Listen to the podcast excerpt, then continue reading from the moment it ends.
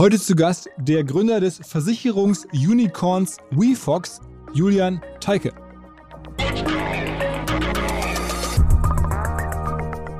Ich hatte eine, eine, tolle Anekdote, ja. Und zwar war ich auf dem Weg zu Präsident Macron in, in Élysée-Palast. Ähm, okay. Über diese Initiative Scale Up Europe habe ich dann eine Einladung bekommen. Okay. Und äh, saß im Bus neben Dorobert.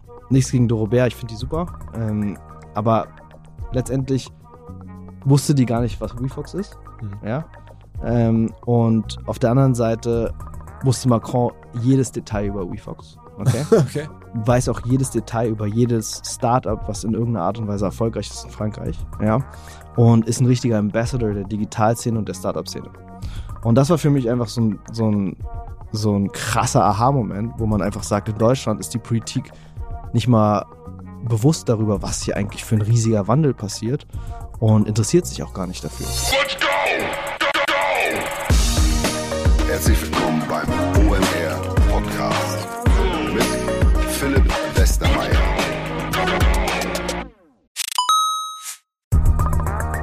Ihr werdet euch wahrscheinlich fragen, warum unser Partner SalesViewer hier so oft im Podcast wirbt. Aber das ist relativ einfach zu erklären, denn wenn wir hier mittels Podcast Reichweite für SalesViewer erzeugen, dann besuchen natürlich auch hunderte von Menschen die Website von SalesViewer und SalesViewer kann dann mit dem eigenen Tool die Website-Besucher oder deren Firmen vor allen Dingen mit Klarnamen entschlüsseln. Also Podcast-Werbung führt zwangsläufig zu immer mehr Website-Besuchern und Website-Besucher lassen sich in Firmen Klarnamen von SalesViewer entschlüsseln und zu neuen B2B-Kunden machen. Und natürlich auch wir bei OMR sind sehr zufrieden mit SalesViewer, nicht nur als Kunde, sondern auch als Partner. Wir setzen deren Tool ebenfalls ein zur eigenen B2B-Lead-Generierung und entschlüsseln damit die Website-Besucher von OMR, OMR Reviews oder anderen Tochterfirmen. Man sieht einfach, wer eure Webseiten besucht hat und wofür sich potenzielle Kunden interessiert haben. Neben uns, also OMR, sitzen aber auch noch deutlich größere Firmen wie Stepstone, Avato Systems, Sport5, Talon One oder die die Vodafone-Tochter Grand Centrix bereits auf SalesViewer und generieren damit täglich neue B2B-Leads. SalesViewer ist bekanntlich auf unserem hauseigenen Software-Bewertungsportal OMR Reviews das bestbewertete Tool in gleich drei Kategorien und kann jederzeit kostenlos getestet werden. Wer also sehen möchte, wer auf der eigenen Website drauf war und diese Person dann am besten zu Kunden verwandeln möchte, der kann das alles kostenlos ausprobieren. salesviewer.com slash OMR. Zurück zum Podcast. Ich gebe zu, Versicherungsbusiness ist erstmal etwas trocken, aber nur so lange, bis man die Geschichte von Julian Teike und übrigens auch seinem Vater gehört hat. Die haben nämlich beide quasi gemeinsam angefangen, ein Versicherungsunternehmen zu bauen, das heute, einige Jahre später, Milliarden wert ist. Komplett verrückte Geschichte. Und der beste Part daran ist, wahrscheinlich einer der all-time besten OMR-Podcast-Parts ist, wie Julian mir erklärt, wo er all das Geld hergeholt hat, um diese Firma aufzubauen. Wahrscheinlich ist er nach meinem Gefühl einer der besten Pitcher, einer der besten Geld- oder Fundraiser, sagt man ja dazu, ähm, die es überhaupt gibt. Man sieht es an den Bewertungen, man sieht es an dem Kapital, das er geraced hat für diese Firma. Das ist wahrscheinlich eine der Lieblingsstellen von mir im ganzen Jahr. Aber auch der ganze restliche Podcast ist auf jeden Fall hörenswert, nicht nur für Versicherungsmakler und für Versicherungsfreunde. Und davon dürfte es ja nicht so viele geben. Für Freunde von WhatsApp-Newslettern habe ich noch was ganz Besonderes, nämlich einen eigenen WhatsApp-Newsletter, den ich seit einigen Wochen schreibe, beziehungsweise wo ich auf die beiden Podcasts der Woche verweise, aber halt auch auf zwei Artikel, die mir in der Woche gefallen haben, die ich gelesen habe, querbeet irgendwo in der internationalen Medienlandschaft, die ich dann da reinpacke, weil ich das die beiden besten Artikel der Woche fand. Wer das bekommen möchte, wir machen das gemeinsam mit dem Softwareanbieter Charles. Der Link dazu ist in den Show Notes, dann seht ihr auch, wie Charles arbeitet, wie man WhatsApp-Newsletter verschickt. Gerne dort anmelden. Und jetzt direkt rein ins Gespräch mit Julian Teike. Moin Julian. Hi, freut mich hier zu sein. Also, ähm, Versicherung war ja gar nicht deine erste Liebe, sondern du bist ja jetzt sozusagen den Weg gegangen, St. Gallen, ähm, gute Schule, dann in die Startup-Szene, aber erstmal ganz anders eingestiegen. Ja, ich bin äh, also in die Startup-Szene eingestiegen, als ich äh, zu Groupon gegangen bin als äh, Praktikant 2009, 10. Äh, und zwar in London, weil meine äh, Frau da noch äh, studiert hat, Fashion Design. Und das war total verrückt, ähm, weil Das war die schnellst wachsende Firma irgendwie aller Zeiten. Äh, wir waren irgendwie 50 Leute, als ich angefangen habe. Und äh, sechs Monate später, als ich gegangen bin, waren, waren wir irgendwie 800 Leute. Das heißt, wir haben die Leute interviewt irgendwie im Gang und, äh, und so. Und es war eine geile Erfahrung, ähm, weil ich einfach ins kalte Wasser reingeschmissen wurde und einfach so dieses Startup-Leben so echt ähm, für mich so gewertschätzt habe. Äh, also an Tag eins war ich irgendwie da und, äh, und war Praktikant. An Tag zwei kam so der Manager von meinem Manager auf mich zu und meinte so, äh, dein Manager hat Burnout, kannst du jetzt hier Manager sein? Du warst ja bei der guten Schule. Und dann habe ich gesagt, klar. Und dann hat mir niemand erklärt, was ich zu tun habe, außer dass ich jetzt irgendwie zwei Millionen Umsatzverantwortung und 20 Sales leite, die alle nicht im Office sind so. Und dann äh, habe ich einen Tag lang einfach nur meinen Computer angestarrt und dann bin ich zu meinem äh, Freund im HR gegangen, habe gesagt, was ist hier los? Niemand sagt mir, was ich zu tun habe, aber ich habe zwei Millionen äh, irgendwie Umsatzverantwortung. So, und dann meint er so, geh zurück und fang einfach an. Ja, geh ins kalte Wasser, spring rein. Und dann bin ich zurückgegangen an Laptop, äh, habe mich eingeloggt ins System, habe gesagt, hey, da muss noch ein Schnitzel dazu holen, da ist die Marge nicht hoch genug, die, Conver die Conversion Rate ist viel besser, wenn der Price Point noch 20 äh, Pfund günstiger ist. Und habe so alle Leute irgendwie äh, dirigiert äh, und äh, bin dann wirklich auch stolz nach Hause gegangen und am nächsten Tag äh, kam dann der Manager auf mich zu und hat so gesagt, ey, du hast die größte, das größte Chaos überhaupt angerichtet. Ja, du hast Leuten gesagt, nochmal zurückzugehen und nachzuverhandeln, obwohl der Deal schon auf der Plattform live war. Die Produktion ist total verwirrt, deine Sales sind total verwirrt. und dann ist er weggegangen, hat mir zugezwinkert, hat gesagt, mach genauso weiter. Ja. und, äh, und das war eine coole Sache und ich habe halt vorher nicht so viel Selbstbewusstsein gehabt. Ähm, äh, und habe äh, dann wirklich Selbstbewusstsein aufgebaut. Ich wusste nicht, was ich machen soll. Ja, also es war irgendwie so, soll ich Koch werden äh, oder äh, in die Startup-Szene äh, oder äh, und und habe Jamie Oliver damals eine Application geschickt, eine Bewerbung, habe nie gehört und dann bin ich halt irgendwie in die Startup-Szene reingesprungen, wusste aber nicht, ob ich das kann. Du hast nach dem Studium noch überlegt, Koch zu werden. Ja, ja und wusste gar nicht, ob ich ob ich das irgendwie kann äh, und ob ich da gut drin bin. Ja, und ähm, dann habe ich in dieser Zeit total viel Selbstbewusstsein bekommen, habe gemerkt, ich kann das, ich kann irgendwie Leute motivieren, ähm, ich kann Sachen reißen, ähm, ich schaffe es, große Ziele mir zu setzen und die auch zu erreichen. Und dann hast du dein eigenes Groupon gebaut. Und dann sind wir in, in der Schweiz, äh, weil Groupon war, war schwach in der Schweiz, äh, da wo ich studiert habe. Äh, und dann haben wir Dein Deal gestartet. Und das war sozusagen das also Schweizer. Dein Deal, Schweizer Portal, das dann genauso funktioniert wie Groupon. Das war das Schweizer Groupon, ja. Und da gab es dann diese eine E-Mail, an die ich mich erinnere. Ähm, und zwar von dem äh, Gründer von Groupon, Andrew Mason, der geschrieben hat, wir sind Nummer eins oder sehr, sehr knapp hinter der Nummer eins in jedem Markt auf der Welt. Und dann stand in Klammern, was zur Hölle ist los mit euch, Schweiz?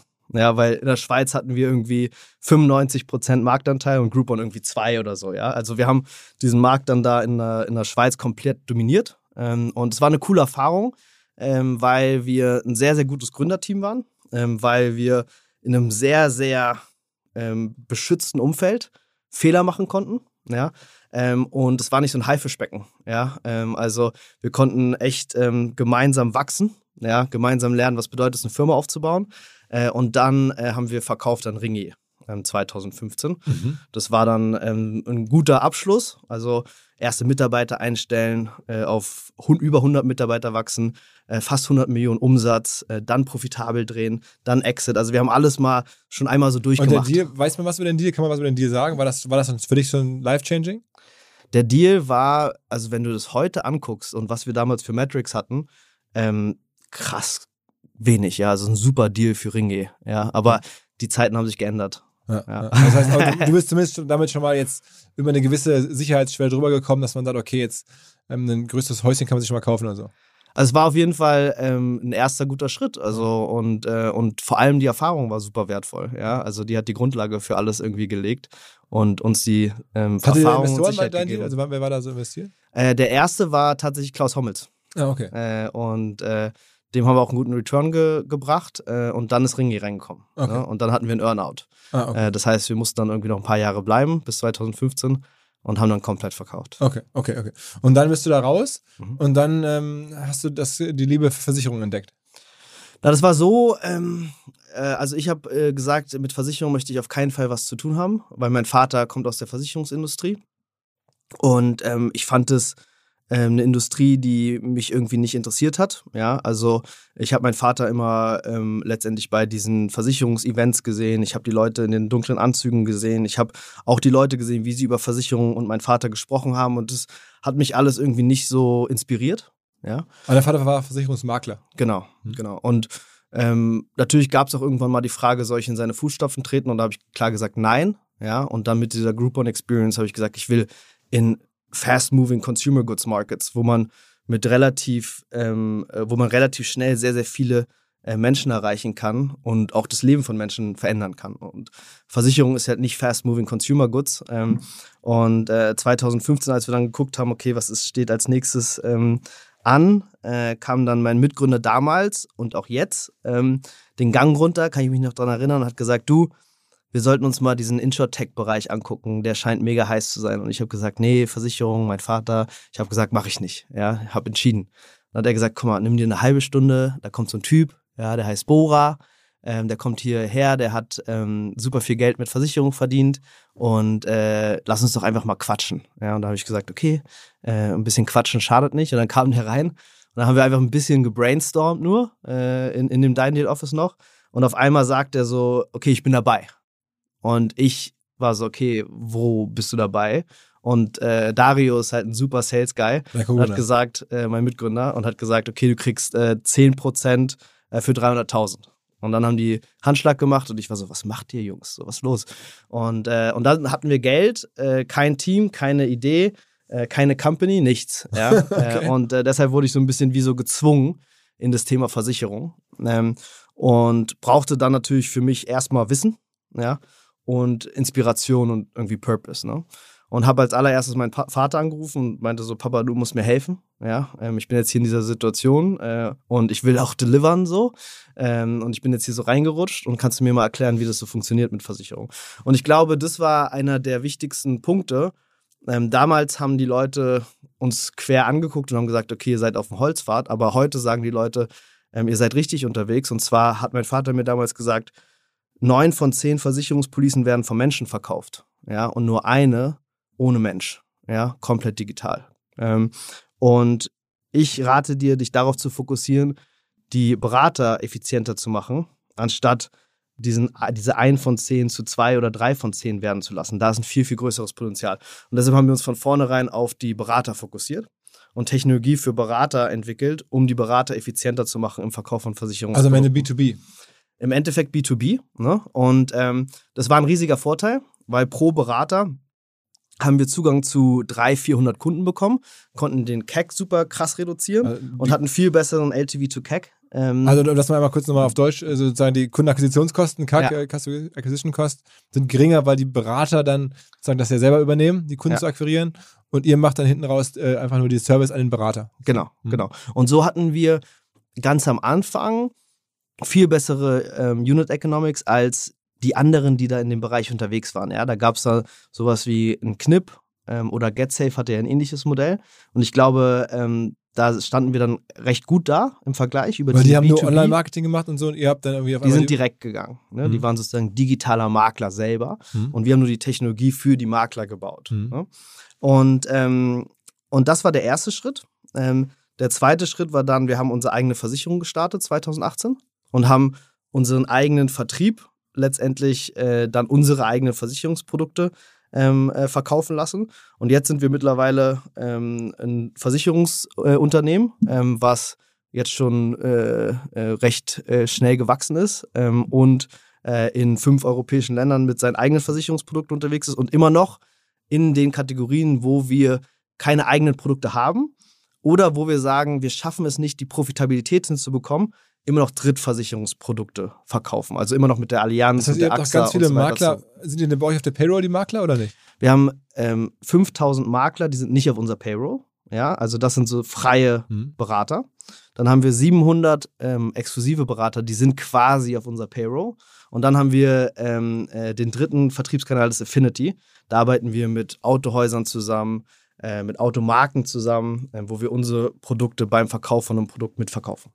Aber was unterscheidet euch jetzt von einer klassischen Versicherung? Ich meine, erstmal, das klingt jetzt ja so wie eine Versicherungsfirma, aber warum ist es dann so viel wert? Und warum ist es jetzt ein digitales Ding? Ja, das ist natürlich der Punkt. Ne? Also du guckst jetzt äh, irgendwie die etablierten Versicherer an und ähm, nehmen wir jetzt mal die Allianz als Beispiel. Die hat ungefähr 150 Milliarden Umsatz und ungefähr 90 Milliarden Unternehmensbewertung. Wir haben äh, dieses Jahr ungefähr 400 Millionen Dollar Umsatz Okay. und drei Milliarden Unternehmensbewertung. Also wir sind irgendwie bei 8 bis 10 bewertet. Ja? Mal Umsatz, ja. Und mal Umsatz und äh, die großen sind bei 0,2 bis Genau. 1,5. Woran, woran liegt das ganz ne? genau? Und ähm, das ist ähm, letztendlich für uns die allerwichtigste Strategie. Also wie schaffen wir es, diesen Multiple nachhaltig hochzuhalten? Ne? Und ähm, dafür müssen wir uns anschauen, was machen die Großen ähm, falsch und was können wir besser machen, um den Multiple nachhaltig zu halten. Und das Erste ist, die Großen fokussieren sich nicht wirklich auf Wachstum. Das war noch nie ein Fokus von Versicherern. Ja? Ähm, das, der Fokus von Versicherern war immer nur Profitabilität, Profitabilität, aber Topline maximal ein bis maximal 10 Prozent Wachstum. Mhm. Ja? Und ähm, wir wachsen jedes Jahr Minimum 100 Prozent. Ja? Und das Wichtige bei Wachstum, ähm, das sehen wir gerade in Amerika, ähm, ist, dass wir ähm, in Versicherung nicht einfach nur ähm, wachsen können at all costs. Ja? Also wir können nicht einfach äh, massiv Geld ausgeben und, und schnell äh, Kunden akquirieren, weil in Versicherungen bedeutet das Shit in, Shit out. Das heißt, wenn du dir ein schlechtes Portfolio reinholst, was du dir normalerweise im Direktbereich reinholst, ähm, oder wenn du schnell wach wachsen musst, dann hast du auch eine schlechte Loss Ratio, also Schadensquote. Du zahlst also sehr viel Schäden aus, ja, Mhm. und hast eine sehr schlechte Profitabilität. Und da haben wir einen großen Vorteil, weil wir haben zwei Umsatzkanäle, ja. Also wir haben auf der einen Seite Provisionsumsatz von Drittversicherern Mhm. und wir haben unser, eigenen, äh, unser eigenes Versicherungsbuch. Welche, welche Versicherung bietet ihr an? Also was kann man bei euch versichern? Äh, also bei uns im, im eigenen Versicherungsbuch kann man ähm, äh, Sachversicherung heute äh, versichern, aber wir gehen auch in den Bereich Leben und in den Bereich Kranken und werden 360 Grad alle Aber Produkte aktuell gibt es. Auto, glaube ich, ne? Auto, ähm. Haftpflicht, ähm, äh, äh, ähm, Hausrat, ähm, äh, Tierschutz. Ähm, wir sind jetzt gerade bei Zahnzusatz, das wir jetzt gelauncht was, haben. Ist, was ist das Größte? Welche, mit welcher Versicherungskategorie? Motor ist Nummer eins. Mit Auto? Ja, Auto. Und ist das wirklich profitabel? Da kann man damit Geld verdienen? Machen die Auto? Äh, Auto kann man, und, und jetzt kommt der Punkt, ja. Also die Strategie erlaubt uns nämlich, ähm, über unseren Provisionsumsatz zu verstehen, was sind die interessanten Kundengruppen. Ja, welche sind die profitablen Kundengruppen? Und wir nennen es Cherry-Picking-Strategie. Also die interessantesten Risiken nehmen wir auf unser eigenes Buch. Das heißt, wir haben sozusagen das Rätsel gelöst, ja, was die großen Inshort-Techs in Amerika, die jetzt public gegangen sind und alle irgendwie fast 60 Prozent runtergetradet sind in den letzten sechs Monaten, ähm, die schaffen es nicht, ähm, äh, schnell zu wachsen und gute Loss-Ratios hinzubekommen. Wir schaffen es schnell zu wachsen, also unser Ziel von 400 Millionen nächstes Jahr auf eine Milliarde und Umsatz. gleichzeitig gute Loss-Ratios hinzubekommen, weil wir nur die besten Risiken auf unser eigenes Buch holen und alles andere über Drittverkäufe machen. Ne? Mhm.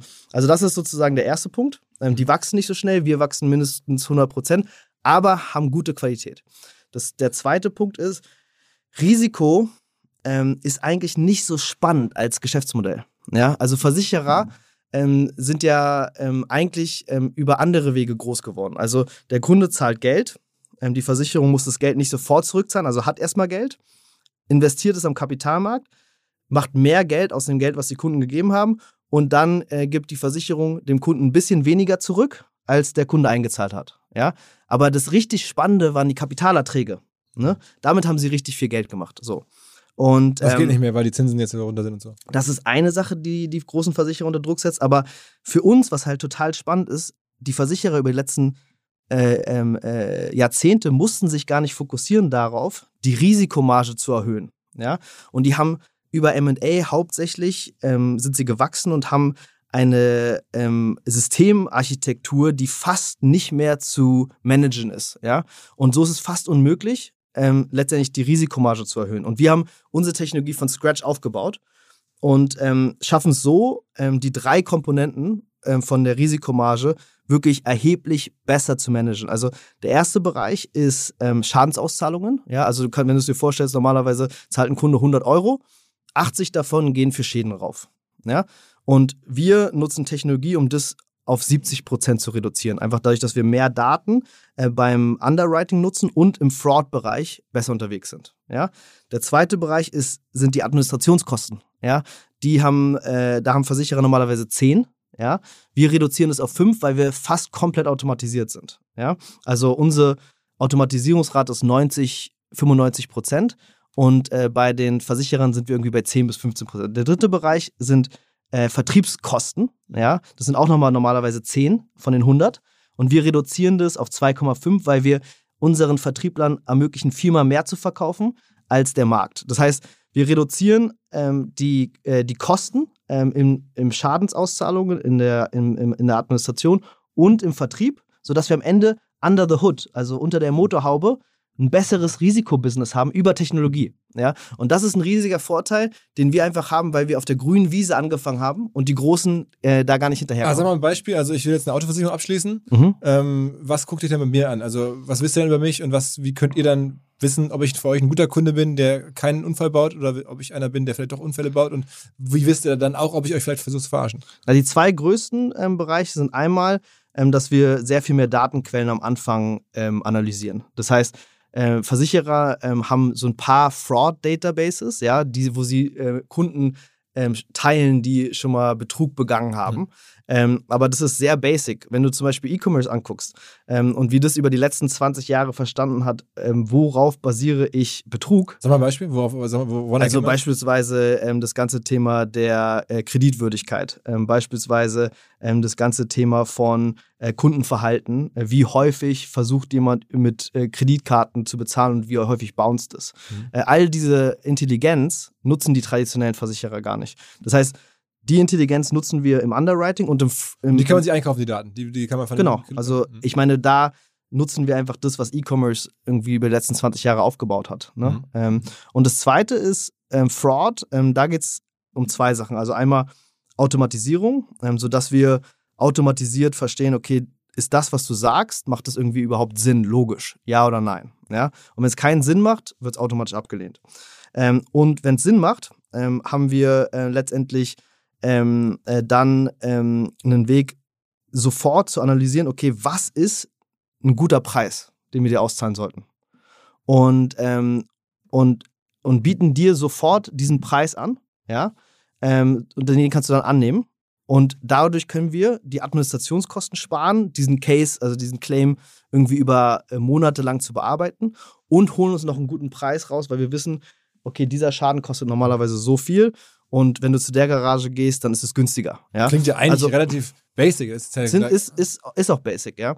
Ähm, aber wir haben jetzt im letzten Jahr zum Beispiel 70% Loss Ratio ähm, erreicht, wo der Markt 80% ist und das mit einem kleinen Buch. Also ich glaube, da sind wir auf einem ganz guten Weg. Ne? Also dieses Thema Risikomarge, da sind die Versicherer mussten sich nicht so drauf fokussieren. Ich glaube, das ist ein richtiger Edge. Damit können wir einen Unterschied machen. Und warum wächst ihr so schnell? Also ich meine, ich habe verstanden, dass ihr über die Makler wächst, aber ich meine, Makler arbeiten ja auch für die Allianz oder andere. Also was äh, also diese, diese besseres Risikoprofil zu haben über Technologie und Auswertung von Kreditwürdigkeit und ähnlichem.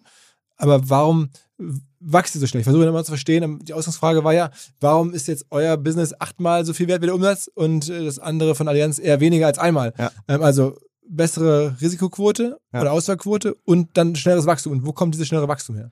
Also das Wachstum ist ähm, wirklich getrieben dadurch, dass wir im Vertrieb sehr, sehr schnell wachsen, äh, über Provision. Das könnten die auch. Ich meine, das können auch andere auch. Ja, ja, logisch. Aber wir ähm, äh, schauen immer, wenn wir in ein neues Land gehen, ähm, über Akquisition, wer ist der stärkste Vertriebspartner. Ja, also es ist ein relativ äh, smartes Playbook. Also ähm, wir haben jetzt beispielsweise gerade äh, in Italien den Market Launch so gemacht, dass wir gucken, okay, wer ist der stärkste Vertriebspartner in dem Land? Ja, äh, in dem Fall haben die 100 Millionen Umsatz gemacht ähm, und 30 Millionen EBIT. Ja, und ähm, machen nur Dritt ähm, äh, Produktverkäufe.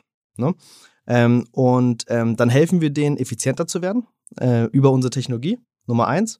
Und Nummer zwei ist, die vertreiben bei anderen Versicherern 600 Millionen an Prämien, worauf nochmal ungefähr 60 Millionen EBIT ist. Dadurch, dass wir einen Versicherer haben und diese Cherry-Pick-Strategie haben, haben wir garantiert innerhalb von zwei Jahren 600 Millionen Umsatz und nochmal 60 Millionen EBIT. Also 600 Millionen Umsatz und 90 Millionen EBIT nur auf diesem einen Target. Das heißt, ihr kauft die noch? Diese wir Firma? kaufen die. Wir kaufen das, die Das heißt, eine Firma, die 30 Millionen EBIT macht, kann, könnt ihr locker einkaufen? Ja.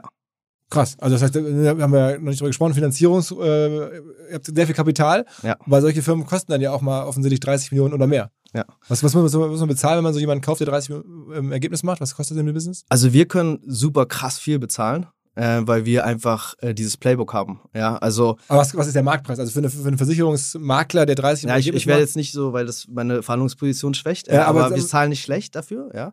Ähm, und äh, der Grund ist, ähm, wir kaufen eine Company mit 100 Millionen Umsatz und 30 Millionen EBIT und haben garantiert nach zwei Jahren 600 Millionen und 90 Millionen EBIT. Also einfach aufgrund von unserem Geschäftsmodell macht es komplett Sinn. Und es, ja. ist, und es ist ja auch ein bisschen Multiple Arbitrage. Also das heißt, es ist, es ist Multiple Arbitrage und daher kommt auch nicht der 10x. Ja? Also was wir halt schaffen müssen, ist, wir müssen sehr schnell wachsen, weil die Allianz ist irgendwie bei 150 äh, Milliarden Umsatz und wir sind bei 400 Millionen. Ja? Das heißt, da ist noch ein Stück dazwischen ähm, und das ist eine Strategie, um aufzuholen. Ja?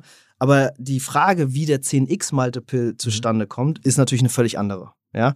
Ähm, und zwar ähm, äh, sind die Versicherer in so einer Art von äh, Teufelskreis. Ja? Also, ähm, wenn du jetzt äh, die Allianz anschaust, dann musst du jedes Jahr ähm, Dividenden auszahlen.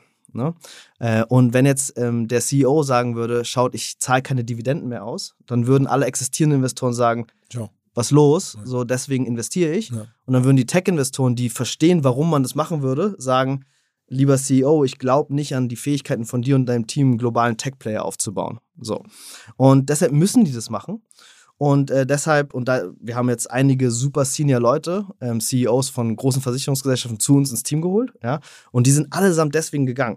Die haben massive Profite gemacht, einer bei Generali beispielsweise, und musste alles zurück nach Italien ähm, senden und an die äh, Investorenfamilien auszahlen und hatte gar keine Möglichkeit, in eigenes Wachstum und Innovation zu investieren. Und ich glaube, das ist der Punkt, wo wir es schaffen, wirklich einen Unterschied zu den Großen zu machen. Ja, also schnelleres Wachstum, okay, höhere Risikomarge, okay, aber ich glaube, Innovation ist der wirkliche Punkt. Ja, alles, was wir verdienen, in Innovation zu stecken. Und die Art und Weise, wie ich über Innovation nachdenke, ist, so, was ist passiert irgendwie, äh, als Steve Jobs irgendwie das iPhone vorgestellt hat? So, er hat seinen eigenen Umsatz beim iPad, äh, beim, beim, äh, beim iPod äh, zum Beispiel komplett kannibalisiert selber. Und für mich geht es in allererster Linie darum, wie schaffen wir es, neue Umsatzquellen ähm, zu identifizieren, die unsere eigenen Umsätze kannibalisieren. Ja? Also wir haben jetzt Provisionsumsatz und Wie viel Prämieneinnahmen. Provision ist eigentlich so da drauf? Also, wenn du jetzt sagst, ihr habt irgendwie ähm, dieses Jahr 400 Millionen Umsatz, was ist da diese sogenannte Take Rate? Wir sind ungefähr bei 70 Millionen Prämien, Mhm. ja, und dann der Rest ähm, ist, äh, sind Provisionseinnahmen. Okay, das heißt, der Innenumsatz, kann man das so sagen, wären dann 70 Millionen plus, plus Nee, die. nee das, ist, das ist unser Innenumsatz, beides. Ne? Also, die 400 Millionen ist ja, ist ja Außenumsatz inklusive allem, oder? Nee, das sind nicht die Prämien. Mhm. Also auf dem Außenumsatz sind wir bei über einer Milliarde. Ja, das ist Ja. nur der Provisionsteil, den wir bekommen. Die 400. Ja, das ist nur der Provisionsteil plus die äh, Prämienvolumen. Also 70 und 330 in, in Provision. Und auf den 330 ist über eine Milliarde Prämienvolumen. Ja. Okay. Neuer Partner, der sehr für uns alle, vor allen Dingen für euch, unsere Hörerschaft spricht. Die Rede ist von Liquid. L-I-Q-I-D. Liquid ist ein Vermögensverwalter, der sich an ja etwas wohlhabendere Menschen richtet. Ihr hört gleich, wie wohlhabend man sein muss, damit man die Vorteile von Liquid genießen kann. Als da wären, Liquid sagt, sie seien persönlich wie eine Privatbank und dabei modern wie ein Neo-Broker. Das macht Sinn, denn die meisten Menschen sehen sich ja tatsächlich nach Guidance bei ihrer Geldanlage. Man fühlt sich häufig vielleicht beim traditionellen Bankberater nicht mehr so gut aufgehoben und Liquid greift genau da rein. Die tun das, was ein sogenanntes Family Office häufig für sehr wohlhabende Menschen tut, nur mit deutlich niedrigerer Einstiegshürde. Also eine Art Family Office für jedermann, exklusive Anlagemöglichkeiten. Man kommt über Liquid zum Beispiel in Private Equity und Venture Capital Fonds mit rein, wenn man das gerne möchte. Liquid ist fünfmal in Folge Deutschlands Top-Vermögensverwalter geworden, laut Kapital. Wer also mitmachen möchte, jetzt kommt die Auflösung, braucht aktuell mindestens 50.000 Euro als Mindestanlagevolumen. In einigen Wochen ist die Aktion vorbei, dann sind es wieder 100.000, die man mitbringen muss. Wenn einem das möglich ist, dann gerne ein kostenloses Erstgespräch vereinbaren unter liquid.de slash omr. Zurück zum Podcast. Okay, aber das heißt irgendwie am Ende, was für Kosten müsst ihr denn decken mit diesen 400 Millionen? Wir müssen äh, damit decken ähm, die, ähm, die Provision für unsere Berater. Mhm. Ja, also wir ne- geben den Cut. Ne? Mhm. Bei den Maklern ist der größer als bei unseren eigenen Vertrieblern. Ne? Und bei Affinity ist es nochmal anders. Und äh, natürlich ähm, Standardkosten. Ja, also einfach unsere ganzen Operations. Klingt jetzt ja trotzdem, wie viele Leute habt ihr? 600? 1200. 1200 Leute, okay. Ja. Ja. Trotzdem, wenn ich höre, eine Firma mit 1200 Leuten, die im Wesentlichen Personalkosten, weil die Provisionszahlungen sind ja auch Personalkosten, sag ich Ja, mal. Ne? So. ja. Das heißt, ihr habt dann irgendwie von den 4 Millionen Umsatz äh, Personalkosten für 1200 Leute. Ein paar Ja. sind da ein bisschen höhere Personalkosten, weil die Ja. dann tolle Provisionen bekommen. Aber das klingt ja nach einer sehr profitablen Firma. Das ist Versicherung. Also es ist, also am Ende des Tages werden wir dieses Jahr nicht profitabel sein. Mhm. Ja, äh, aber wir könnten jederzeit auf profitabel drehen. Ja, äh, und das ist, glaube ich, auch total wichtig irgendwie für mich persönlich, ähm, zu wissen, okay, an welchen Knöpfen muss ich drehen, um daraus eine super profitable Company zu machen. Aber wo wir derzeit rein investieren, ist natürlich genau dieses Thema mit den Innovationen. Ne? Ähm, und ähm, das erste Thema, wir haben jetzt gerade ein Team in, in, in Paris, Equihired von Samsung. Ähm, das sind ihre ganzen Machine Learning ähm, äh, Mobile Devs. Ähm, und ähm, im Endeffekt ähm, arbeiten die, was wir also WeFox Risk Prevention nennen. Ähm, und das ist unser nächster Umsatzkanal, den wir lancieren. Ja? Ähm, und zwar, ähm, dass unsere Kunden einfach ihre Sensoren auf dem Telefon anschalten. Ja? Also Geschwindigkeit, Geolocation, wo, welche Höhe haben sie gerade und so weiter. Und wir diese Daten nutzen, ähm, sie mit Metadaten ähm, äh, sozusagen vervollständigen und ähm, den Kunden eine Übersicht darüber geben, wie riskant sind sie generell in einem Dashboard, dass sie sehen, okay, im Vergleich zu anderen WeFox-Kunden ähm, bin ich im Bereich Mobilität äh, irgendwie sehr, sehr schlecht unterwegs, aber im Bereich ähm, sozusagen Aktivität und, und Bewegung sehr gut unterwegs und so weiter. Ne? Das ist das Erste. Und das Zweite sind ähm, äh, Immediate Warnings. Ja, ähm, also wenn zum Beispiel Kriminalität in deinem Umfeld gerade ist oder irgendwas äh, bezüglich Wetter passiert, dass du sofort Benachrichtigungen bekommst. Also du kannst dein Auto reinparken, weil ihr den Hinweis gibt, so ungefähr. genau, genau. Und Dann Ähm, spart, ihr euch den, dann spart ihr euch die Kosten, den Schaden, der dann vielleicht gekommen wäre, zu ersetzen. Genau, und das ist jetzt natürlich das, das Spannende. Also unser Ziel hier ist 30 Prozent weniger Schäden durch Technologie, durch diese Risiko. Das heißt, diese, diese Summe davon den 80 Prozent, die marktüblich ist, die ist jetzt bei euch eh schon bei 70 und die jetzt nochmal um 30 Prozent nochmal 30 Prozent zu reduzieren. Ja, Mhm. und es ist realistisch, ja, ähm, weil alleine solche Sachen wie, also das, das was am allermeisten ähm, Unfälle verursacht beim Autofahren, ist das Nutzen vom Mobiltelefon. Während der ja? Fahrt. Hä? Wenn der Fahrer während der Fahrt drauf wenn der während der Ja. Fahrt drauf guckt. Wenn wir es schaffen, das zu verhindern, alleine da ist ein ähm, Loss Ratio Potenzial äh, von 30% Reduktion drin. Ja, alleine in diesem einen Use Case. Also 30% ist unser Ziel. Ne? Mhm. Und was passiert dann? Das bedeutet, du zahlst, hast vorher 1000 Euro für deine Police bezahlt. Ja? Jetzt hast du 30% weniger Risiko. Das heißt, ähm, jetzt zahlst du noch 700. Ja? Ähm, oder müsstest du nur noch 700 zahlen. Was wir sagen ist, lass uns das Saving 50-50 machen.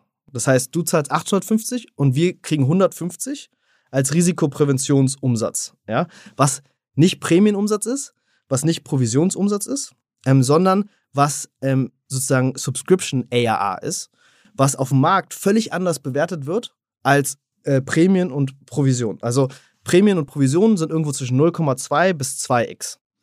Ähm, und, äh, und, und, und ARR, also Subscription Aber wie entsteht dieser, muss man nochmal erklären, wie entsteht dieses, dieses Subscription-Ding? Also, was wenn du sagt ihr- 1000 Euro vorher als, als an, die, äh, an WeFox bezahlt hast, Mhm. zahlst du jetzt an Prämienvolumen nur noch 700 Ja. und zahlst 150, ja, äh, für, für das Abo, für das Risikopräventionsabo.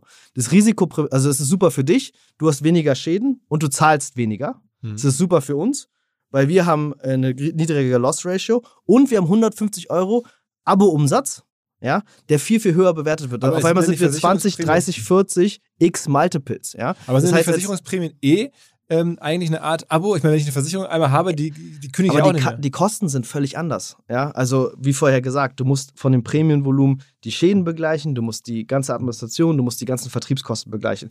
Und das ist, warum letztendlich ähm, Versicherungsumsatz nicht hoch tradet. Ja? Also, das ist, warum Allianz und so weiter nicht zu den wertvollsten Unternehmen der Das Welt gehören, ihr versucht, was rauszuschneiden. Ihr versucht aus dem aus diesem äh, Kundenwert äh, sozusagen den Umsatz zwei zu teilen, einmal den Genau. klassischen äh, und dann einmal so eine Art Recurring draufzuschnallen, wo dann keine Prämien drauf anfallen und wo dann keinerlei Vertriebspauschal drauf anfällt, sondern was einfach Recurring kommt. dann hast du viel höhere EBIT-Margen Mhm. und dann hast du dadurch viel, viel höhere Multiples. Und dann hast du am Ende eine Win-Win-Win-Situation. Also Kunde weniger Risiko, zahlt weniger. Wir äh, weniger ähm, Schadensauszahlungen und höheren Wert. Aber es hängt natürlich alles davon ab, dass dann auch wirklich eure Technologie dazu führt, dass der Kunde weniger Schaden hat. Weil wenn das nicht so wäre, dann hätte der Kunde auf einmal weniger Prämienanspruch vielleicht ähm, und, und trotzdem den Schaden. Das genau, also das ist natürlich jetzt äh, äh, das, was noch niemand geschafft hat und was wir jetzt gerade entwickeln und was unser nächstes Produkt sein wird. Aber ja. könnte man jetzt fieserweise sagen, dass dann der Kunde diese Wette jetzt ein bisschen bezahlt, der das jetzt abschließt, weil wenn er weniger Prämienanspruch hat ja. ähm, und dann aber vielleicht es euch nicht gelingt, seine Schäden zu reduzieren, dann ist er, dann zahlt er trotzdem ziemlich viel, äh, aber hat kaum Ersparnisse. Na, er zahlt weniger als vorher auf jeden ja, Fall. Okay. Also super. Bisschen, für ihn ist es gut, ja. für ihn ist es für uns könnte es schlecht sein, wenn wir es nicht schaffen, ja. Aber ich glaube, wir haben ein gutes Team äh, und, äh, und es sieht gut aus. Und, ähm, so, und das, das, mittlerweile das ganze Business ist jetzt irgendwie mittlerweile fast drei Milliarden Dollar mhm. wert, ne? Mhm. Und das ist jetzt auch relativ schnell gewachsen. Also ich meine, wir reden von, wann wurde es gegründet? Äh, 2015. Also wir hatten gerade unseren sechsten Geburtstag. Und wer hat dir da so viel Geld gegeben am Anfang? Das erste war, ähm, war spannend. Äh, also ähm, im Endeffekt ähm, hatte, also ich sollte gar nicht ähm, CEO werden, ich sollte CEO werden, so wie bei Dein Deal. Äh, und ähm, der CEO ähm, äh, von Dein Deal sollte eben der CEO hier werden. Äh, auch bei WeFox. Und der hatte gesagt, du, der Klaus, ähm, der also, macht auf jeden Fall die Runde, keine Angst, wir haben ihm so viel Returns gegeben. Und dann haben wir darauf hingearbeitet, haben unsere ganzen eigenen äh, sozusagen äh, unser eigenes Cash da reingetan, ja, und äh, hatten dann irgendwie schon 30, 40 Mitarbeiter oder so. Ähm, und äh, dann ähm, waren wir so, okay, wir haben kein Geld mehr, so, wir müssen jetzt irgendwie von Klaus das Geld bekommen. Und dann meinte er so, okay, wir gehen nächste Woche zu Klaus und so. Und er meinte, ja, es ist sicher 5 Millionen auf 20 kriegen wir auf jeden Fall. Das heißt, der Klaus Hommels, der schon dein Deal finanziert hat, der ja. ist dann, der, den ersten Investor hast du uns ja schon vorgestellt. Es gab ja diesen Typen, der auf einmal dann bei genau, euch genau. spontan 300.000 reingegeben hat. Genau. Aber das war dann schnell weg und dann kam ja. Klaus Hommels wieder rein. Nein, äh, das war ja das Problem. Okay, okay. so, und äh, dann sind wir zu Klaus und Klaus hat gesagt, er investiert nicht. So. Und dann ist natürlich eine Welt für uns zusammengebrochen. Und ähm, dann war es einfach eine schwierige Phase für unseren CEO. Der hatte einfach gerade keine leichte Lebensphase. Und das Geld ist uns ausgegangen und wir hatten einfach nicht mehr genug Geld, um überhaupt die Löhne zu bezahlen. So. Und dann war ich so, ey, ich muss jetzt hier irgendwas machen, so ich muss das Ding retten. Und ich habe noch nie vorher gefundraised. So, ich war immer der CEO, ich war immer verantwortlich für Technologie und Customer Service und Logistik und so Sachen. Ähm, und dann habe ich gesagt, okay, ich übernehme das Ding. Ja, und ich war noch in der Schweiz. Ich bin ursprünglich Berliner, so, aber ich war in der Berliner Startup-Szene null drin. Ne? Und bin dann irgendwie nach Berlin und habe dann irgendwie so Cold-E-Mails geschrieben an VCs und so. Und wir wurden überall einfach hochkant rausgeworfen. Ja, ich erinnere mich an bei, bei Early Bird irgendwie mit Christian Nagel äh, und Simon Schminke damals haben wir äh, saßen wir da äh, und haben irgendwie einen Pitch gemacht und wollten irgendwie die App zeigen und äh, wollten irgendwie so einen SOS-Button zeigen in Live und dann kam dann nur die ganze Zeit Fehlermeldung auf dem Screen und dann meinten wir so, hey, da ist irgendwie kein Internet bei euch und dann haben die nur gelangweilt von ihren Laptops geguckt und haben gesagt, nee, nee, Internet funktioniert hier super und sind dann rausgeflogen und das war, war krass. Ich hatte keine Ahnung, wie das funktioniert und wir waren ziemlich am Ende. Ja, also es war fast, wir waren fast tot und äh, dann habe ich eine Einladung bekommen äh, von ähm, Salesforce, ähm, weil bei Dein Deal habe ich immer Salesforce äh, für alles implementiert und habe sogar unsere gesamte Logistik auf Salesforce aufgebaut. Und die haben mich immer bei Startup-Konferenzen eingeladen, um zu sagen, wie cool Salesforce ist. Ja. Und dann wollten die, glaube ich, irgendwie Danke sagen. So. Und äh, Mark Benioff, der CEO und Gründer, war in Berlin. Und dann haben die gesagt, hey, ähm, der würde äh, dich gern zu einem Abendessen einladen. Und dann habe ich so, geil, Jackpot, ich treffe mein Idol. So. Hab gar nicht an Fundraising gedacht. Äh, und dann saß ich in diesem Restaurant in Berlin und ähm, dann gab es so eine Vorstellungsrunde, also ich war nicht alleine da. Äh, und dann habe ich gesagt, Marc, ähm, Salesforce ist ja schon ganz cool, ich liebe Salesforce so, aber ich will dir sagen, die Zeit ändert sich schneller, als wir äh, uns alle vorstellen können. Ja, und die Dinosaurier, die werden aussterben. Und ich habe mal deine Umsätze gecheckt und du machst 99% Umsatz mit den Dinosauriern. Und ähm, bei den Startups irgendwie bist du nicht cool. So. Also die Startups nennen dich so überteuertes CRM-System. Und wenn du es nicht schaffst, wirklich in die in die Kernprozesse von digitalen Startups zu kommen, die morgen die Welt regieren, dann wirst du sterben wie die Dinosaurier. Und dann guckt er mich so an, ist so, was ist los mit diesem Typen? Und probiert sich erst so zu verteidigen. Und dann sagt er so, are you looking for funding? und dann war ich so, äh, ja.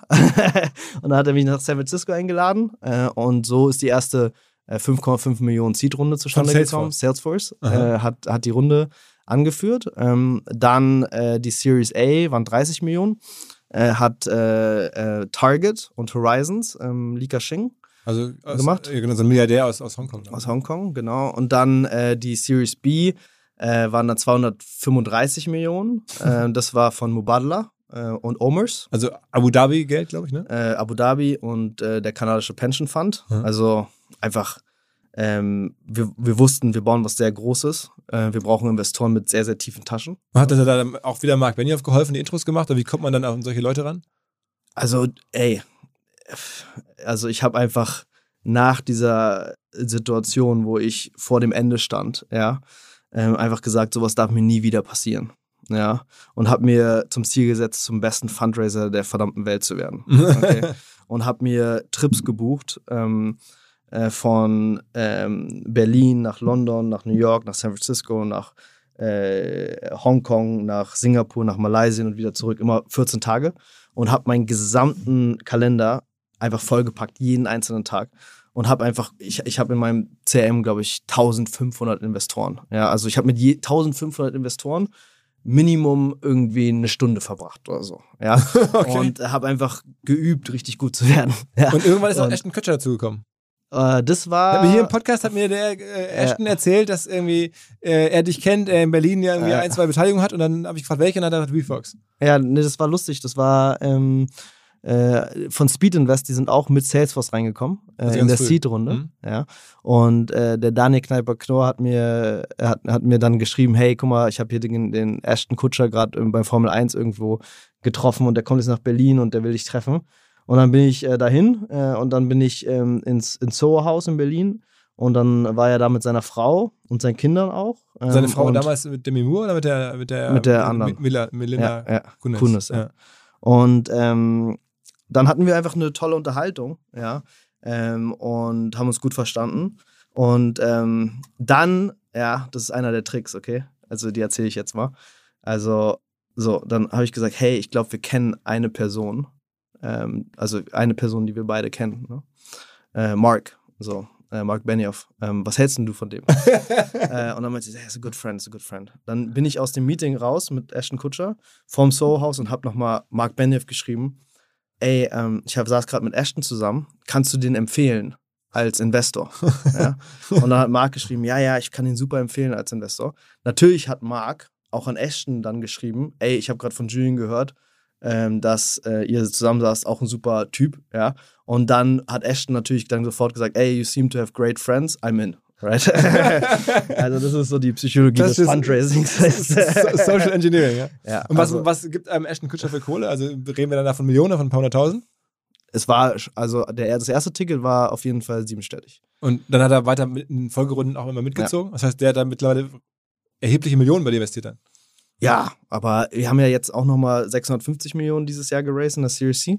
ähm, also das heißt, du hast in Summe jetzt fast eine Milliarde geraced? Eine Milliarde, ja. wow, ja. eine ganz gute Arbeit für jemanden, der das einfach schon nicht so gut konnte. Ja, also es war auf jeden Fall eine steile Lernkurve. Und wer, wer war der letzte, der euch gegeben hat? Ähm, äh, LGT. Ähm, also die LGT Bank äh, aus Liechtenstein. Ähm, strategisch einfach, also sie haben auch über 200 Milliarden auf dem Balance Sheet, ähm, also tiefe Taschen. Ja, ich glaube, wir haben jetzt ähm, Investoren äh, am Tisch, die über eine Billion an Assets under Management haben. Das bedeutet, wir haben mehr Geld hinter uns als jede große Versicherungsgesellschaft. Ja, also wir sind sehr gut ausgestattet ähm, und LGT ähm, nochmal zusätzlich, ähm, äh, der Prinz Max von Liechtenstein ähm, ist auch in unser Board gekommen. Ähm, äh, der ist der Chairman von der LGT Bank ähm, und äh, das ist für uns super krass strategisch, weil unsere Versicherungslizenz ist in Liechtenstein. Ja, und wir arbeiten halt zusammen mit dem Regulator ja, an Innovationen, um Versicherungsprodukte viel, viel schneller an den Markt zu bekommen und versuchen so, so eine Art von Singapur äh, von Europa zu bauen, was ähm, regulatorische Innovation angeht. Und deshalb ist der Case für die super strategisch, für uns super strategisch. Aber Singapur ist, ist sowas in Asien? Oder? Singapur ist einfach sehr, sehr innovativ, ähm, wenn es um regulatorische Innovation geht. Ne? Also ich gebe dir ein Beispiel. Ähm, Im Endeffekt ähm, habe ich letztens mit Leuten von Moderna gesprochen und habe gesagt, wie habt ihr es geschafft, innerhalb von zwölf Monaten ähm, ohne äh, Abkürzungen ähm, letztendlich ähm, äh, die Genehmigung für diesen Impfstoff zu bekommen. Und dann haben die gesagt, es ist total einfach. Ähm, wir haben einfach ähm, in den, beim Regulator ähm, haben wir Teams zur Verfügung gestellt bekommen für jeden Impfhersteller. Zehn Leute, ja. Und die waren 24-7 für uns verfügbar. Das heißt, immer wenn wir eine Frage hatten, konnten wir den Regulator einfach anrufen und der hat uns sofort beantwortet. Weil normalerweise dauert ja so eine Genehmigung 10, 15 Jahre. Ja. Und, ähm, und warum dauert die so lange? Die dauert so lange, weil man schickt eine ähm, Application an den Regulator. Die liegt dann über Wochen beim Regulator und dann irgendwann, sechs, acht Wochen später, kriegt man eine Antwort. Da sind dann wieder total viele Fragen drin. Die beantwortet man innerhalb von, weiß ich nicht, zwölf Stunden oder so und schickt sie wieder zurück. Und dann liegt es wieder irgendwie total lange darum. Und dieser Zeitverzug einfach ähm, führt dazu, dass ähm, äh, Genehmigungsprozesse einfach total lange dauern. Und das war der Schlüssel zum Erfolg von der, von der Impfstoffgenehmigung. Ja? Und jetzt sind wir beispielsweise mit unserem Regulator und sagen, erhöht unsere Fee, ähm, die wir an euch zahlen, aber dafür setzt da Leute hin, die für uns ständig verfügbar sind. Mhm. Ja? Und Antworten sofort uns geben können, weil damit sind wir viel schneller. Wir haben derzeit ähm, 30 Produktapplikationen äh, in, in Liechtenstein beim Regulator von 40 aus dem gesamten Land. Das heißt, ähm, wir entwickeln Produkte mit so einer Geschwindigkeit, ja. Also derzeit ähm, alle zwei Wochen ein neues Versicherungsprodukt. Bei großen Versicherungsgesellschaften was, Was ist ein neues Versicherungsprodukt? Also das heißt es also äh, Hausrat für neues Land zum Beispiel oder Motor für neues Land oder äh, jetzt die Zahnzusatzversicherung. okay, das heißt aber das Prinzip gibt es schon. Also es ist kein neues Prinzip, sondern es ist eher dann eine neue. Aber wir, brauchen Genehmigung für jedes einzelne ja. Produkt mhm. und für jede einzelne Anpassung. Ja, ähm, das heißt, wenn wir jetzt, wir haben jetzt zum Beispiel auf die Motorlizenz in Italien, ja, haben wir jetzt irgendwie neun Monate gewartet. Ja, ähm, das ist nicht notwendig. Ja, und das, das ist Innovations, Innovation, äh, regulatorische Innovation. Ne? Und deshalb ist dieser Case für uns total strategisch. Aber natürlich ist es Kapital. Wir, wir, wir haben große Ambitionen. Ja, ähm, und äh, deshalb ist es sehr, sehr wichtig, so machtvolle, kraftvolle Partner hinter uns stehen zu haben, ähm, die so viel Kapital haben. Eine andere Sache ist, dein Vater war ja, hattest du schon erwähnt, am Anfang so dein Sparringspartner, als mhm. Versicherung ging, Versicherung ging und der war dann nachher auch mit dabei. Der war auch Investor und dann auch Deutschlandchef. Erzähl mal, das ist ja ungewöhnlich, dass sozusagen ein, ein Gründer jetzt so in der Generation seinen Vater mit an Bord hat. Mhm. Ja, es war, also ich habe ihn dann irgendwann gebeten, ähm, Deutschland für uns aufzubauen. Ne? Und ähm, das hat auch gut funktioniert. Also im Endeffekt äh, geht der Credit an ihn, ähm, dass wir diese klare Ausrichtung auf den physischen Vertrieb äh, gelegt haben, ähm, was heute unsere absolute Stärke ist. Ähm, aber natürlich war das total schwierig. Er ist ein Eifertier, ja, ähm, und, ähm, und auf einmal war ich dann sein Boss. Äh, und ähm, wir haben das. Aber hält er noch Anteil auch an der Firma? Ja, ja, aber er ist nicht mehr operativ dabei. Und ähm, irgendwann kam mal ein Mitarbeiter auf mich zu und meinte so, Julian, so, dann waren wir irgendwie 100 Leute. So. Äh, man spürt irgendwie, eure Familiendynamik und die Probleme, die ihr zwischen euch habt, bis in die letzte Pore der Organisation. Und bitte löst irgendwie eure Familienprobleme nicht innerhalb der Organisation, sondern woanders, ja. Ähm, und dann war für mich klar, so, okay, wir müssen das beenden. Äh, haben das auch beendet, ist besser für uns alle. Wie lange war das dann? Wie viele Jahre habt ihr zusammengearbeitet? Ich glaube anderthalb Jahre. Also gar nicht so lange. Nee. Aber in der Frühphase hat er sozusagen richtig geholfen, weil er Entscheidungen getroffen hat und auch den deutschen Markt mit ja. aufgebaut hat. Ja.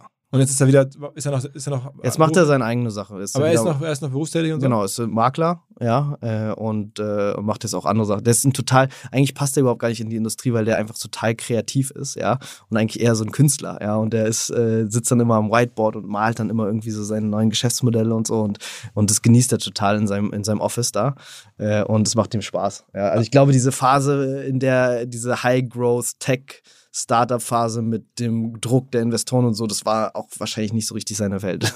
okay, okay, okay. Ähm, eine Sache, die mir auch noch aufgefallen ist, da bin ich mal gespannt, was du dazu sagst, und zwar hatte ich vor na, einem Dreivierteljahr mal in, den äh, Chef und äh, so, ja, nicht Gründer, aber denjenigen, der Hypoport groß gemacht hat, den Ronald Slapke, ja, genau. hier im Podcast. Und ja. der, habe ich das recherchiert, mhm. äußert sich immer bei Twitter ähm, zu euch. Es gibt da sogar so Artikel mittlerweile, ja. legendär. Ähm, also der ist ja auch im Fintech und auch im Versicherungsbereich in Teilen tätig. Ja. Ähm, was ist da das Beef? Also der ist kein Fan von euch und ich, ich habe das in dem Podcast nie, ihn nicht gefragt, weil es da nicht so, aber ich wollte dich mal fragen, was ist da los? Also er weiß ich auch gar nicht eigentlich. Also ich weiß, dass er ähm, kein großer Fan von uns ist, aber ähm, ich habe jetzt persönlich noch nicht mit ihm gesprochen ähm, und bin ein großer Fan von dem, was er aufgebaut hat. Äh, also Hyperboard ist eine krasse Company, ne? Ja, ja, mega, mega. Ja. Und äh, nö, also von daher, ähm, also wir müssten uns mal hinsetzen und das besprechen. ja. aber ist schon erstaunlich, oder? Ich meine, dass ja. er sich da immer zu äußert. Ja, klar, aber ja. Kann dir egal sein. Ja.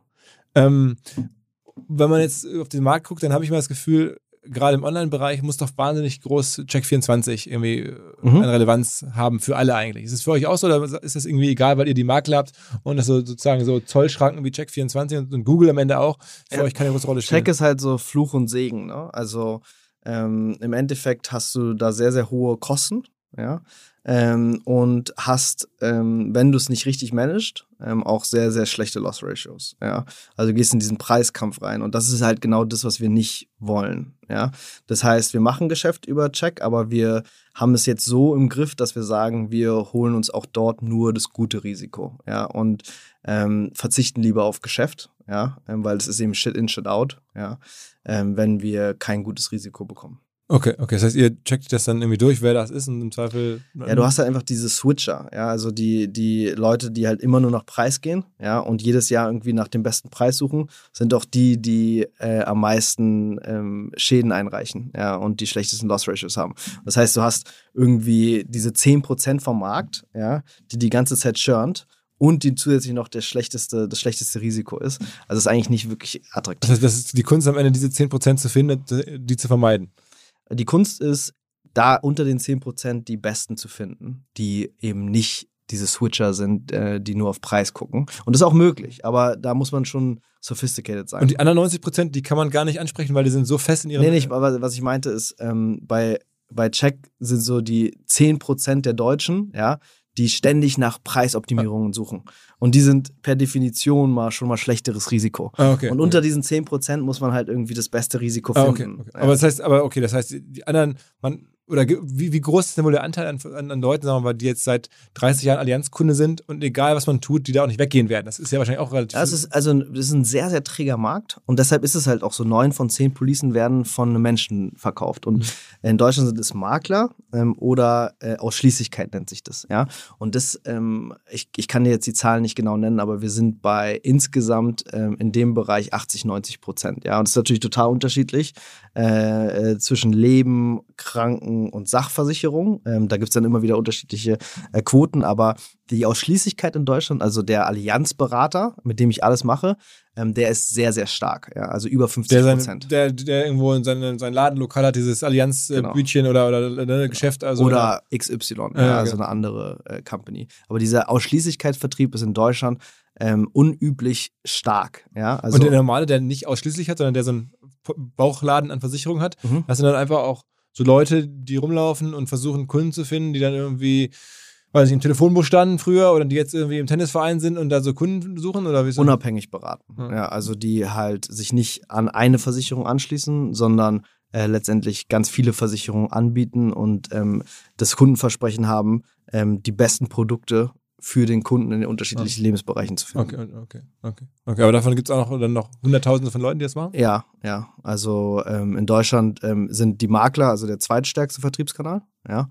Ähm, aber in anderen Märkten, wie zum Beispiel ähm, äh, jetzt ähm, Österreich, sind die Makler viel größer als der Ausschließlichkeit. Ja, und in der, in der Schweiz gibt es fast keine Makler, nur Ausschließlichkeit. Also ja. das heißt dann nur für in jedem Markt, in jedem Markt ist es extrem anders. Ne? Aber ihr macht jetzt ja auch, sagen wir mal, so andere Sachen, habe ich gesehen, Sportsponsoring. Also ihr versucht Mhm. auch über wirklich breites Sponsoring eine Marke aufzubauen, auch darüber am Ende Kunden zu gewinnen, also sonst würde man das ja nicht machen.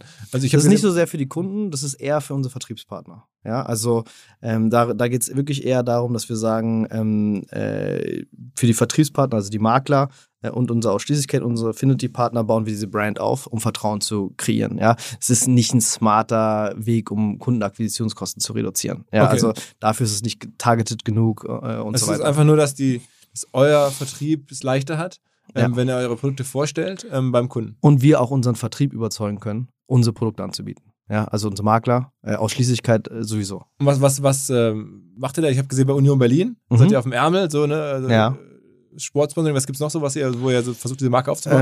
Ähm, wir sind äh, bei Young Boys äh, Bern, ähm, äh, also Champions League, haben gerade äh, Cristiano Ronaldo besiegt äh, in der Champions League. Und äh, dann äh, sind wir, haben wir einen Deal in der Schweiz mit dem Nationaltrainer äh, Murat Yakin, der jetzt gerade einen TV-Spot mit uns macht. Und nee, es läuft gut. Aber es sind ja kleinere Sachen. Also da kommen jetzt nicht die aller Teamviewer demnächst irgendwie Menu, Nee, nee, nee. Trikot oder irgendwelche. Stadionnamen oder Also so. es kommen ein paar krasse Sachen, also in Zukunft. Ja, also Ja. schon so richtig so Naming Rights und sowas. Let's see. Okay. Aber ich meine, am Ende geht es uns darum, ähm, an den Großen vorbeizuziehen. Ja, ähm, und da ist, spielt Marke auch eine Rolle. Ja, ähm, wir wollen smart irgendwie eine Marke aufbauen ähm, äh, und nicht einfach äh, Investments, hohe Investments machen, die irgendwie äh, großen Impact haben oder hohe Investments machen, die keinen Impact haben. Wir wollen niedrige Investments machen, die hohen Impact haben, äh, was unsere Brand Awareness angeht. Und wenn wir jetzt Deutschland angucken, dann sind wir noch relativ schwach, aber in der Schweiz sind wir heute schon bei über 40 Prozent Markenbekanntheit. Markenbekanntheit. Was mir bislang überhaupt gar nicht klar war, ist, jeder Hersteller von Produkten jeglicher Art kann ein Volksprodukt sein in Kooperation mit der Bild. Das ist insofern natürlich spannend, weil die Bild eine Wahnsinnsreichweite hat, fast 50 Prozent der deutschsprachigen Bevölkerung erreicht und halt dieses Label Volksprodukt vergibt an Partner. Seit 21 Jahren machen sie das. Mittlerweile gibt es 220 verschiedene Volksprodukte und es werden weitere gesucht. Es gab schon Zahnbürsten, Volksakkus, aber auf der Website habe ich gesehen, sie suchen zum Beispiel einen Partner für eine Volkszahnzusatzversicherung oder für eine Volkspizza oder für einen Volksstaubsauger. Also, wer solche Produkte herstellt und auch in größerer Kapazität produzieren könnte, denn erfahrungsgemäß spricht der Verkauf nach einer solchen Kampagne ziemlich an, wendet euch bitte an den Vermarkter der Bild. Die Firma heißt Media Impact. Und Media Impact sagt übrigens auch, dass 80% derjenigen, die schon mal eine Kampagne in dem Bereich gebucht haben, das wieder tun. Wer jetzt hier erstmals von dieser Möglichkeit gehört hat, bekommt auf seine erste Buchung auch ein Media-Bruttovolumen von 220.000 Euro on top. Wendet euch dazu bitte direkt an Media Impact ein Wort.de slash Bild slash Volks-Produkt und erwähnt einfach im Gespräch mit den Ansprechpartnern und Ansprechpartnern dort, dass ihr über OMR kommt und dann gibt's diesen Zuschlag. Zurück zum Podcast. Ist eigentlich deine eigene Position nach all den ganzen Finanzierungsrunden noch, noch, noch äh, ausreichend groß? In äh, WeFox. Ja, genau, deine, deine eigene. Ja, denke ich schon. Das heißt, wir, wir, wir reden dann noch was über zweistellige Prozente? Nee. Nicht. Das schafft man dann nicht. Ne? Also wenn man eine Milliarde aufnimmt, dann verwässert man dann doch und hat man. Ja, aber darum, am Ende geht es nicht darum. Also für uns geht es irgendwie darum, was Nachhaltiges, Gutes aufzubauen. Ähm, wir wollen was Großes aufbauen. Wir wollen jetzt nicht irgendwie, irgendwie einen schnellen Exit machen. Wir sind alle irgendwie sehr committed ähm, als Gründer, ähm, auch langfristig äh, dabei zu sein ähm, und ähm, über die nächsten Jahre echt etwas aufzubauen, was nicht nur für uns, sondern auch für äh, nachfolgende Generationen irgendwie noch da ist. So. Ähm, und das ist unser Anspruch. Ähm, und, ist irgendwann auch Börsengang?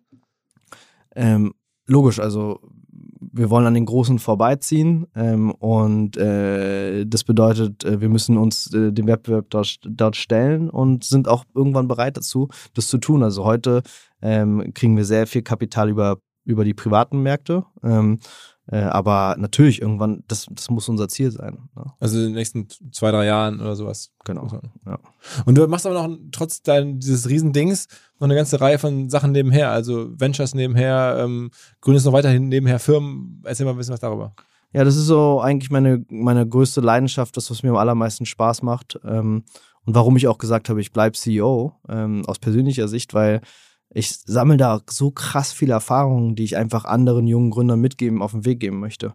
Ähm, und ähm, ich habe jetzt in den letzten ähm, sechs Jahren neben WeFox noch sechs weitere Ventures mitgegründet. Ja, bin dann immer Non-Executive Chairman. Ähm, die CEOs sitzen immer bei mir auch im Haus in Berlin.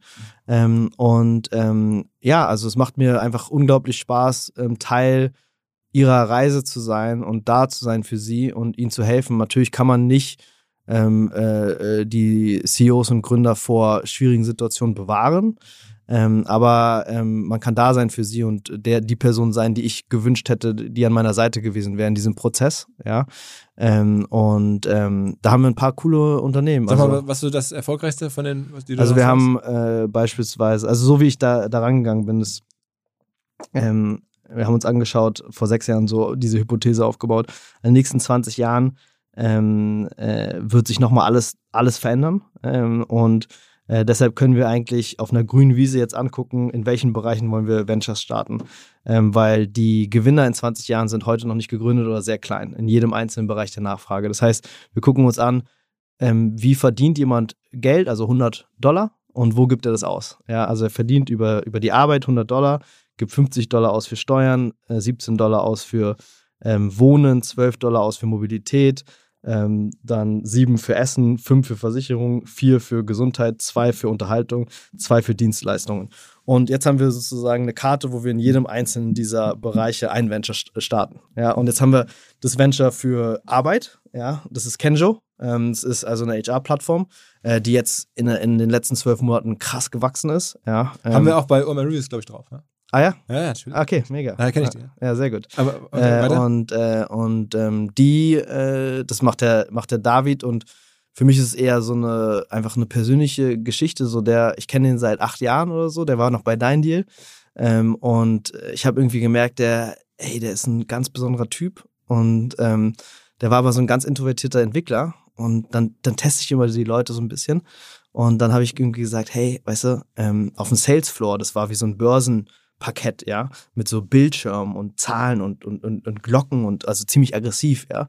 Ähm, da sind immer technische Probleme und die äh, brauchen dann immer schnell Lösungen kannst du dich auf diesen, auf dieses Börsenparkett hinsetzen und einfach mit so einem Kanban-Board einfach so eine Schlange von Leuten bedienen und ihre technischen Probleme sofort in Echtzeit lösen. So.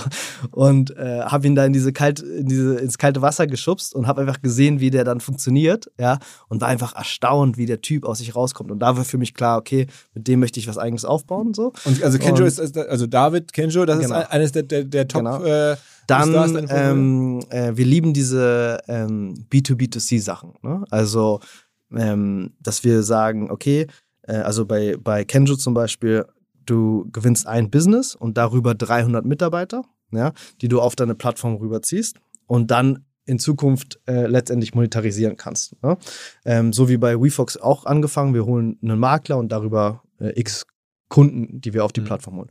Und im Healthcare-Bereich, also die 4 äh, Dollar, ähm, haben wir eine Company, die heißt Doctorly. Ähm, und die, die, macht eigentlich ähm, also äh, das gleiche Praxismanagementsysteme, super krasser Legacy-Markt. Ne? Ähm, äh, äh, in der Cloud, ähm, äh, wo wir jetzt ähm, sozusagen Regulatory Approval haben äh, und jetzt im Dezember rausgehen äh, mit einem Praxismanagementsystem für Ärzte, ja, worauf sie ihre gesamte Praxis managen und in Kontakt mit ihren Kunden äh, komplett digital über eine App gehen können. Also die anderen Health-Tech-Bereiche versuchen immer von außen nach innen zu kommen, obwohl innen eigentlich viel, viel schwerer ist. Und wir haben jetzt drei Jahre an der Praxismanagement-Software gearbeitet und sind jetzt ready. Ich glaube, wir sind da sehr, sehr schwer einzuholen, ähm, weil es ein sehr, sehr komplexes Produkt ist und es wird richtig einschlagen jetzt. Okay, okay. Oh. Also da haben wir aber auch schon ein paar gute Investoren am Start. Ähm, da haben wir auch Target, äh, da haben wir Seedcamp, haben wir Speed Invest ähm, und genau, und noch, noch ein paar andere Businesses. Und du hast mir, als wir uns äh, vor ein paar Wochen getroffen haben am Tegernsee bei einer Veranstaltung, ähm, äh, da, dass deine Anteile, die du hältst an mhm. ähm, WeFox, dass die am Ende auch gar nicht dafür gedacht sind, dass du jetzt irgendwie damit Konsum treibst oder irgendwie einfach ein geiles äh, Leben auf einer Insel führst, sondern ähm, das ist in der Stiftung und soll dann so ähm, am Ende die Welt besser machen und du kannst da auch gar nicht mehr darauf zugreifen, so habe ich es verstanden. Genau, also meine Frau und ich haben uns da mit relativ früh beschäftigt ähm, und ähm, haben letztendlich gesagt, okay, was sind die Themen, die uns im Leben wichtig sind?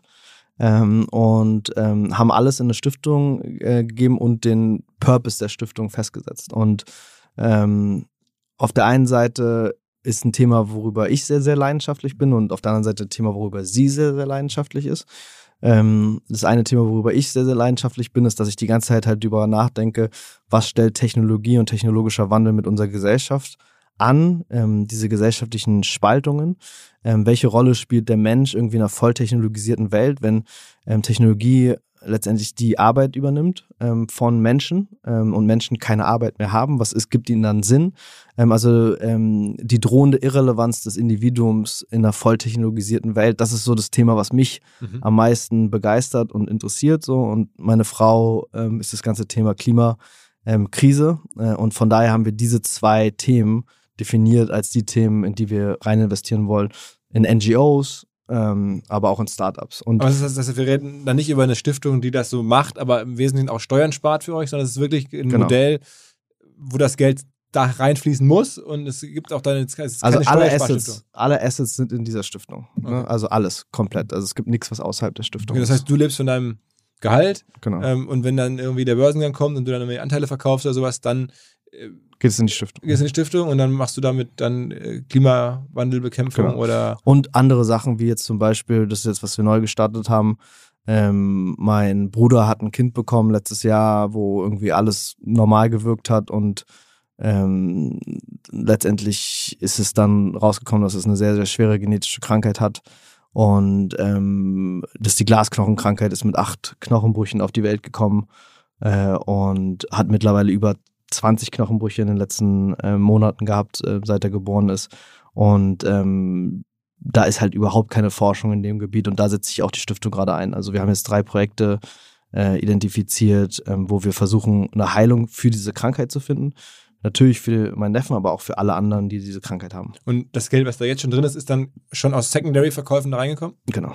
Das heißt, wenn man so eine Firma baut, die jetzt ne, mit drei Milliarden bewertet wird, dann kann man davon ausgehen, ein Gründer, der kann dann auch schon mal ein paar Millionen ähm, ja, verdienen, einfach indem er an die Investoren jetzt vorab Secondaries macht. Ne? Das ist dann normal eigentlich. Ne? Ja. Und damit wird jetzt schon, da wird jetzt schon mit gearbeitet. Ja, ich meine, die Shares bei WeFox sind quasi schon liquide. Ja, also die Anfrage von Secondaries ist enorm. Also kriegen irgendwie jede Woche Anfragen von Leuten, die und die Bewertung ist bei auf dem Secondary-Markt jetzt schon viel höher als die offizielle Bewertung. Also ähm, da ist eine super krasse Wer Nachfrage. fragt sowas an? Also irgendwelche andere, andere Profi-Investoren, irgendwelche Private Genau. Equities, die das sehen und sagen, da würde Ja. ich gerne.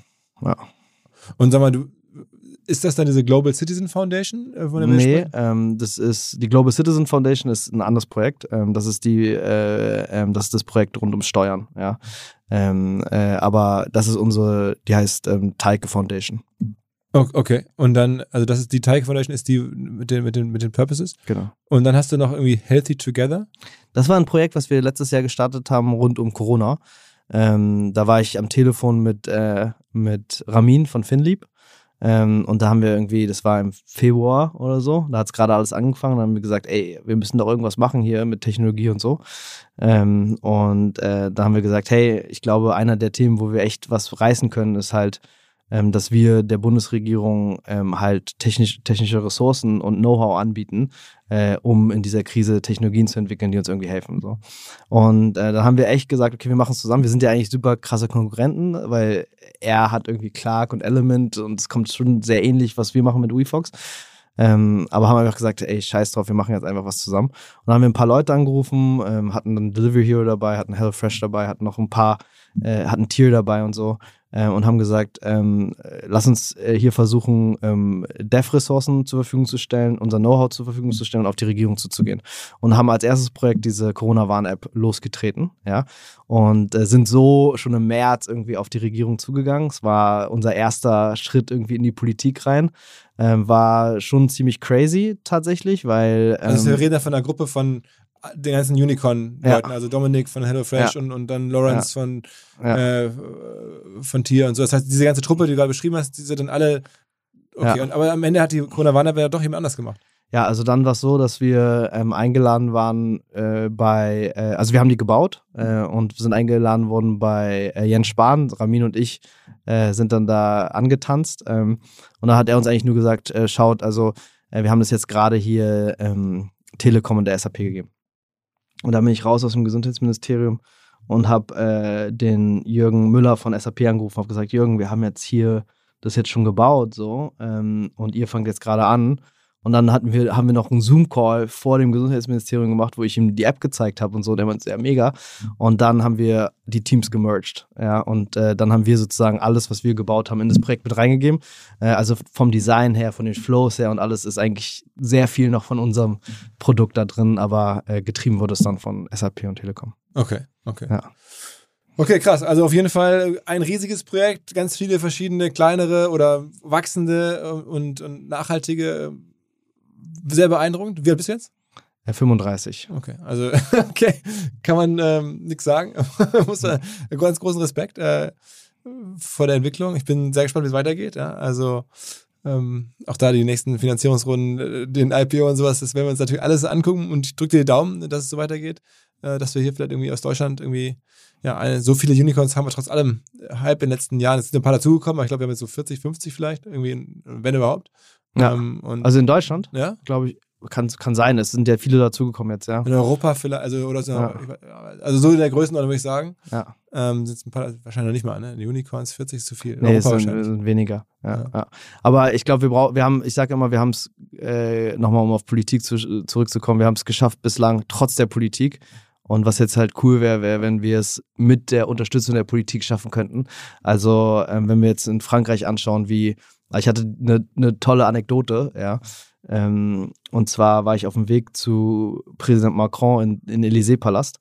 Ähm, Okay. Und äh, saß im Bus neben Dorobert, und zwar vor ein paar Monaten. Wie kam das? Und die hat, der hatte mich einfach eingeladen. Ah, Äh, Woher kennt ihr dich? ich weiß nicht, ich habe irgendwie irgend, über diese Initiative Scale Up Europe habe ich Mhm. dann eine Einladung bekommen.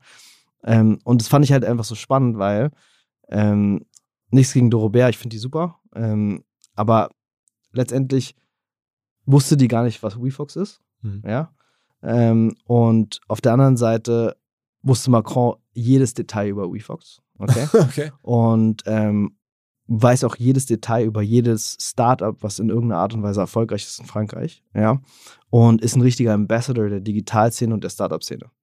Und das war für mich einfach so ein, so ein, so ein krasser Aha-Moment, wo man einfach sagt, in Deutschland ist die Politik nicht mal bewusst darüber, was hier eigentlich für ein riesiger Wandel passiert und interessiert sich auch gar nicht dafür, ja, und ist nicht stolz darauf, weil was wir erreicht haben in Deutschland ist gigantisch, ja, und äh, in, in Frankreich ist da ein ganz anderer Spirit äh, und ein ganz anderer Stolz, ja, äh, und ein ganz anderer Drive dahinter, ja, und das wünsche ich mir einfach für Deutschland, ähm, dass wir ebenfalls von der Politik unterstützt werden, weil im Endeffekt ist es doch klar, was passiert.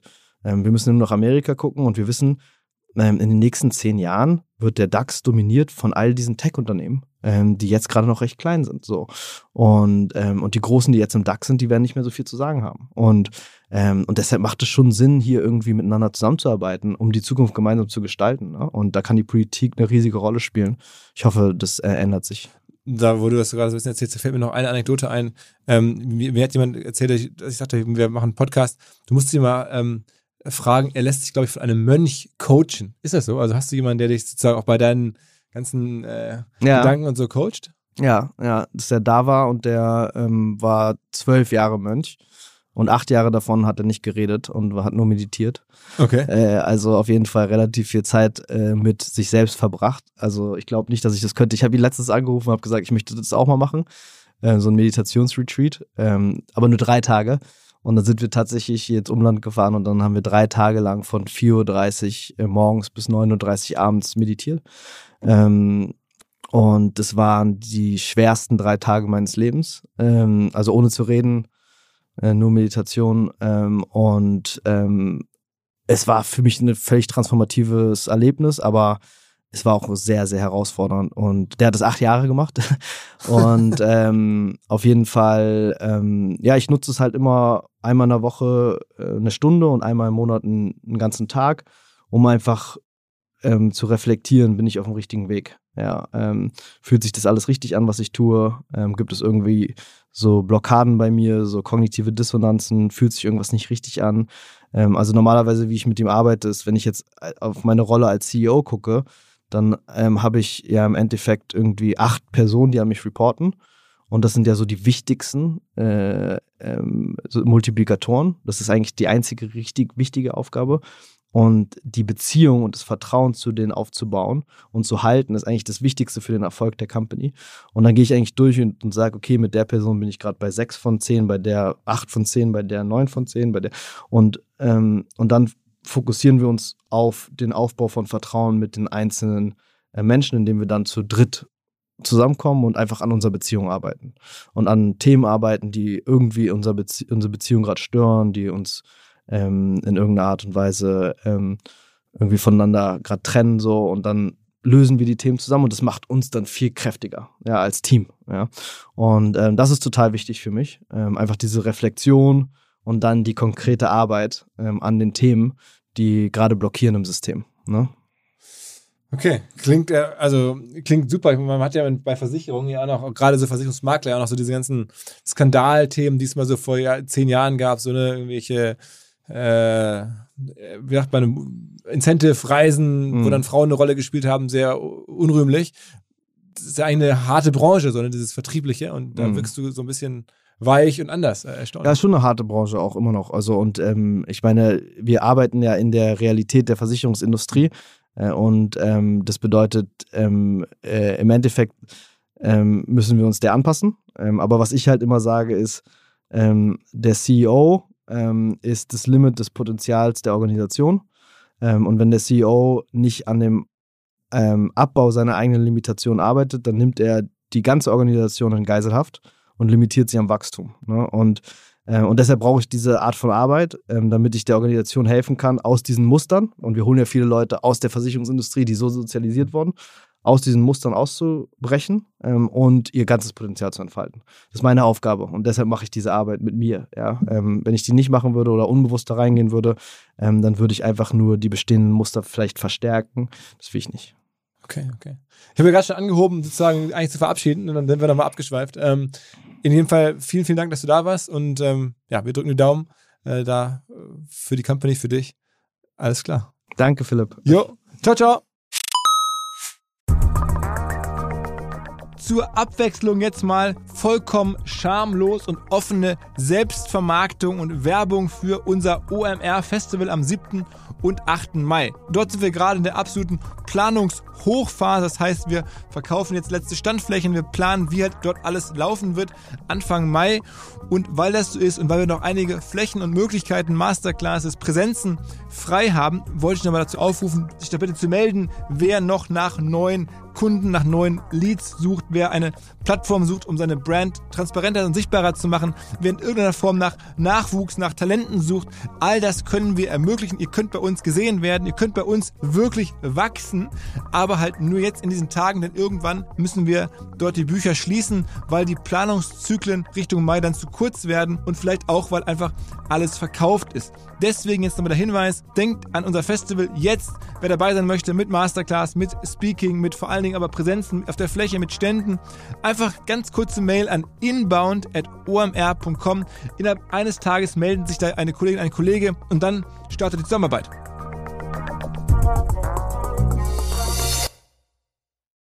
Zurück zum Podcast. Dieser Podcast wird produziert von Podstars bei OMR.